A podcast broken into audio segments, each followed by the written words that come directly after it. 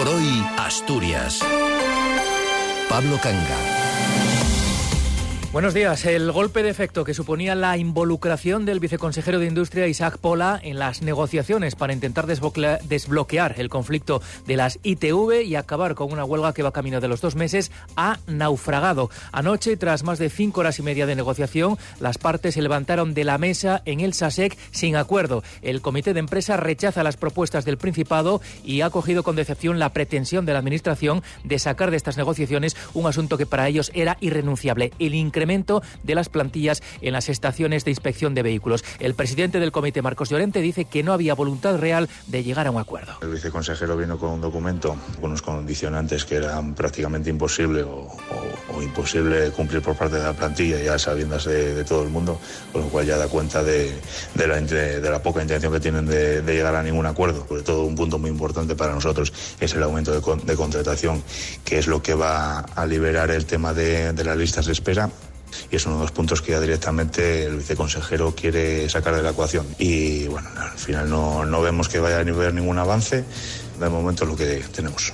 Y sigue la huelga. Nos despertamos con esta noticia en un viernes de momento de cielos cubiertos con los suelos aún mojados tras las lluvias de ayer y todavía con la posibilidad de precipitaciones, incluso moderadas en el suroccidente, pero con la promesa de que despejará a partir del mediodía. Cota de nieve en 900 metros, pero sin expectativa de precipitación importante y también nos despertamos con más frío y sobre todo con la previsión de que van a seguir bajando las temperaturas hasta alcanzarse la próxima madrugada valores bajo cero. Ahora mismo los termómetros se sitúan en general entre los 7 y los 8 grados, pero como decimos, van a bajar a lo largo de la jornada. Atención hoy a los vientos en la costa, que sobre todo ahora por la mañana soplarán fuertes, están soplando fuertes del este, para después ir amainando progresivamente.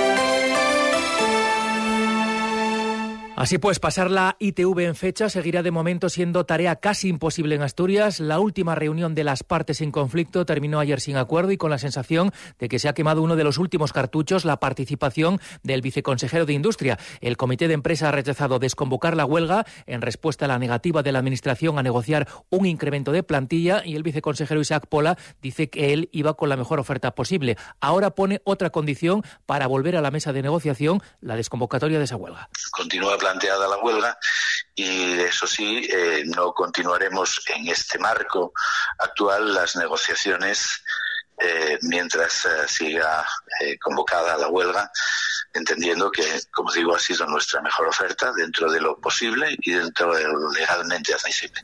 No es el de la ITV el único conflicto laboral que nos preocupa hoy. La incertidumbre sobre los planes de futuro de Arcelor en Asturias ha provocado una reacción en cadena, de modo que los trabajadores de la multinacional están llamados a secundar dos días de huelga los próximos 6 y 9 de febrero por el retraso en la convocatoria de la mesa de empleo del Acuerdo Marco, una mesa que permitiría, según los sindicatos, las salidas del personal de más edad y la conversión de los eventuales en indefinidos. Sin resolver esos temas no se puede cerrar la negociación colectiva, según dice José Manuel García de UGT, que explica esas razones por las que los tres comités de empresa de la multinacional siderúrgica en Asturias, es decir, Gijón, Aviles y Aboño, han convocado estos nuevos paros. Entendemos de que hay una demora importante en cuanto a la mesa de empleo que emana del acuerdo marco en la que eh, necesitamos saber, es fundamental, las salidas de la gente de mayor edad, es fundamental también el número de contratos indefinidos que, tenemos que tener a la gente eventual que más tiempo lleva en la fábrica y después en cuanto a la negociación colectiva del convenio colectivo aquí en Asturias. ¿no? Decimos que los tres comités han respaldado la convocatoria, aunque esta no es unánime. De hecho, ha sido aprobada esta convocatoria por UGT y Uso, pero sin el concurso de comisiones obreras. Por cierto, que de los muchos frentes abiertos ahora mismo en Arcelor, uno clave es el de las inversiones de su plan de descarbonización. Hoy leemos en la prensa que sus socios en el proyecto Haidil para la producción de hidrógeno verde piensan seguir adelante, aunque Arcelor paralice indefinidamente sus inversiones. DH2 y Enagas están decididas a mantener esta alianza viva y a desarrollar el proyecto, aunque habrá que acompasarlo a las nuevas circunstancias.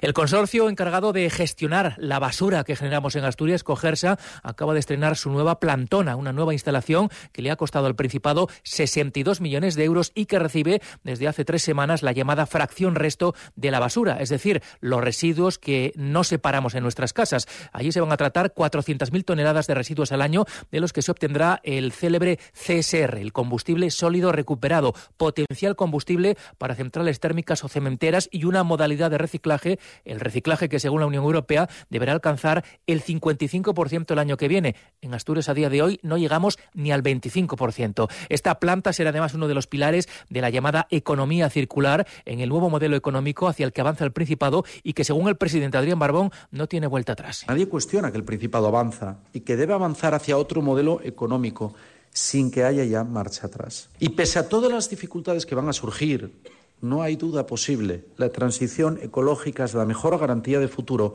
si no la única de nuestra industria y con ella de nuestro crecimiento económico. Reunión histórica entre la Academia de la Lengua Asturiana y el Partido Popular Asturiano al más alto nivel. Un PP que, pese a la eh, buena sintonía, a la cordial reunión de ayer, sigue rechazando la oficialidad de la lengua. Una reunión histórica, en todo caso, porque tal y como reflejaron ambas partes, fue la primera vez que un presidente del PP visitaba la sede de la Academia. El líder de los populares asturianos es Álvaro Caipo y el presidente de la Academia, Xoxantón González Riaño. Los dos han calificado el encuentro como muy cordial y han plasmado en un documento algunos puntos de acuerdo, aunque como era de esperar, ninguno tiene que ver con la oficialidad. El PP se mantiene firme en su rechazo a reconocer el asturiano como lengua oficial y el presidente de la Academia cree que la discrepancia no será para siempre y que el PSOE y el PP acabarán pactando la oficialidad. Deportes, los hinchas de los dos equipos ya estarán más que enterados a esta hora, pero para los despistados la noticia deportiva de las últimas horas es la fecha y hora del derby entre el Sporting y el Oviedo de la segunda vuelta de la liga. Recuérdanoslo. Cali González, buenos días. Buenos días. Y finalmente el sábado 10 de febrero a las seis y media de la tarde. Ambos equipos que ahora mismo están separados por cinco puntos, antes de verse las caras tendrán que afrontar tres jornadas más. En el caso del Sporting jugará mañana contra el Tenerife a las seis y media de la tarde, donde podría debutar el nuevo futbolista rojiblanco, Mario González, que ha sido presentado recientemente y el presidente ejecutivo David Guerra confirmaba que la plantilla se cierra con la llegada de este delantero de 27 años que espera aportar esto al equipo. Ser la referencia, eh, ser un tío de área, creo que es lo que él buscaba y, creo que se lo puedo dar porque son mis características. Todo el mundo quiere goles y yo también, yo soy el primero que los quiero, pero los goles son la consecuencia de hacer las cosas bien.